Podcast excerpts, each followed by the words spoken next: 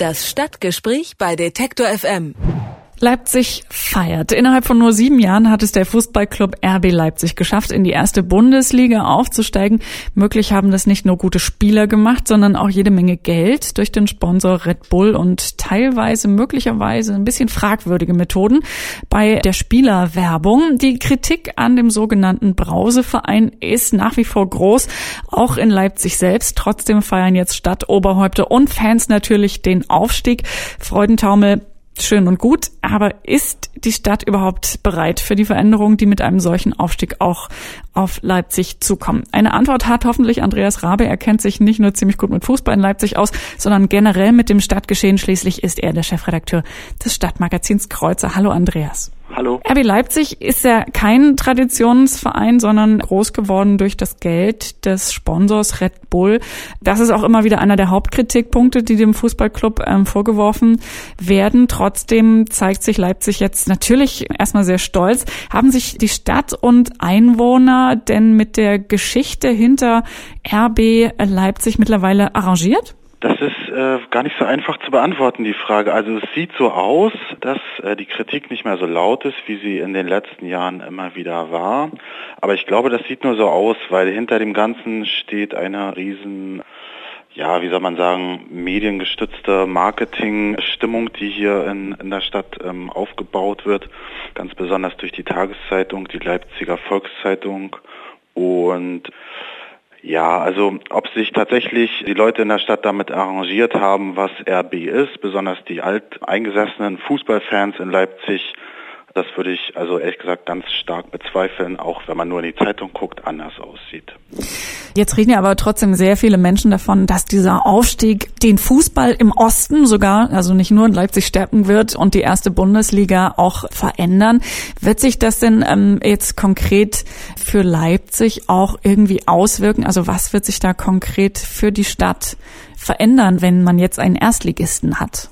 Ja, also zuerst gibt's mal die schöne Möglichkeit, dass man wahrscheinlich tatsächlich sich ganz guten Fußball angucken kann, wenn man will in Leipzig, was ja sonst die ganzen Jahre nicht möglich gewesen ist, abgesehen von so ein paar Länderspielen, die ab und zu mal hier im Stadion stattfanden. Das ist natürlich was Schönes für alle. Äh, ja, es gibt jetzt so, also es kursieren jetzt irgendwie die wildesten Zahlen in der Stadt, was das jetzt wirtschaftlich der Stadt und der Region bringen wird. Also gerade heute stand in der Zeitung angeblich, würde die Stadt 16 Millionen Euro pro Saison zusätzlich einnehmen. Dadurch, dass wenn RB Leipzig in der ersten Liga spielt, einfach mehr Zuschauer kommen. Und das ist so eine Berechnung von so einem Professor, die der da angestellt hat. Und die basiert auf Vergleichszahlen aus der ersten Bundesliga von anderen Vereinen.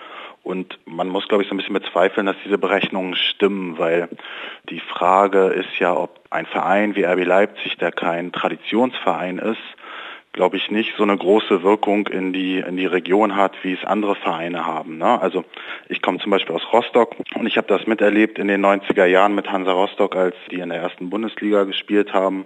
Und da war es regelmäßig so, dass man in der Stadt gesehen hat, also der gesamte Nordosten ist da gewesen. Das sieht man ja an den Nummernschildern der Autos. Also Stralsund, Schwerin, Wittstock bis Berlin sind die Leute zu Hansa gefahren. Und ich glaube, in Sachsen kann man das vergessen, zu sagen, dass jemand aus Chemnitz zu RB Leipzig fährt oder jemand aus Dresden oder sogar jemand aus der, der Nachbarstadt Halle. Also ich glaube nicht, dass RB Leipzig zumindest mittelfristig so eine große Wirkung in die Region entwickeln wird, wie jetzt angenommen wird. Und deswegen werden auch ähm, also meiner Meinung nach Zuschauerzahlen nicht so stark steigen, wie das jetzt prognostiziert wird. Lassen wir mal den Fußballtourismus von extern ein bisschen ähm, beiseite. Vielleicht reicht es ja schon, wenn viele Leipziger da hingehen. Stichwort hier das Verkehrschaos da rund ums ähm, Stadion. Muss man damit rechnen, dass Menschen, die vielleicht nicht so viel Lust auf Fußball haben, künftig ihre Wochenenden lieber zu Hause bleiben sollten? Naja, das würde ich jetzt nicht sagen, aber es ist tatsächlich so ein bisschen ein Problem. Also der ähm, traditionelle Stadionstandort in Leipzig ist tatsächlich sehr zentral und auch wenn dort mal ein Stadion stand, was ja immerhin für ähm, 100.000 Leute gebaut wurde, früher. Inzwischen ist das abgerissen. Also das neue Stadion hat, glaube ich, 40.000, äh, eine Kapazität für 40.000 Zuschauer. Es ist aber tatsächlich so, dass jetzt schon regelmäßig zu äh, ja, Problemen da führt, irgendwie mit verstopften Straßen. Es gibt auch extra Ampelschaltungen, die dann immer, wenn äh, Spieltag ist, eingeschaltet werden, um das so ein bisschen zu entspannen. Und da kann man auch nicht viel machen. Also das ist auch das Problem an dem Stadion. Man kann einfach aufgrund des Umfeldes, da kann man keine großen Straßen mehr bauen oder irgendeine U-Bahn-Anschluss oder sowas. Das geht alles nicht.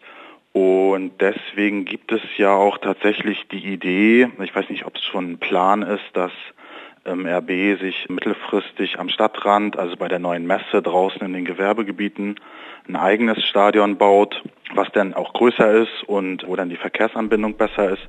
Und vielleicht ist das auch eine ganz gute Idee. Dann äh, findet das da draußen statt und dann ja, ist das für RB vielleicht eine ganz gute Perspektive und für die Stadt verkehrstechnisch gesehen vielleicht auch. Du hast ja gerade selber schon ein bisschen vorsichtig versucht zu formulieren, ob das schon wirklich konkrete Pläne sind oder erstmal nur so ein Gerücht.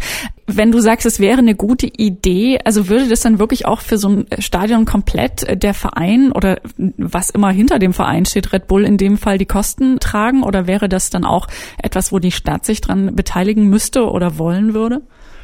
Ja, also na das kann man jetzt natürlich nicht sagen, wer das bezahlt am Ende. Es ist aber die Erfahrung, das kennt man ja so ein bisschen, ist ja so, dass gerade bei solchen Projekten wird das in der Regel privat durchgezogen, aber mit einer ganzen Menge staatlicher Gelder und es kommt dann immer nur auf die Gewitztheit, sage ich mal, der privaten Investoren an, wie hoch der Anteil der öffentlichen Mittel an solchen Bauprojekten ist und wie hoch später dann ihr eigener Anteil an der sozusagen Vermarktung der ganzen Sache ist.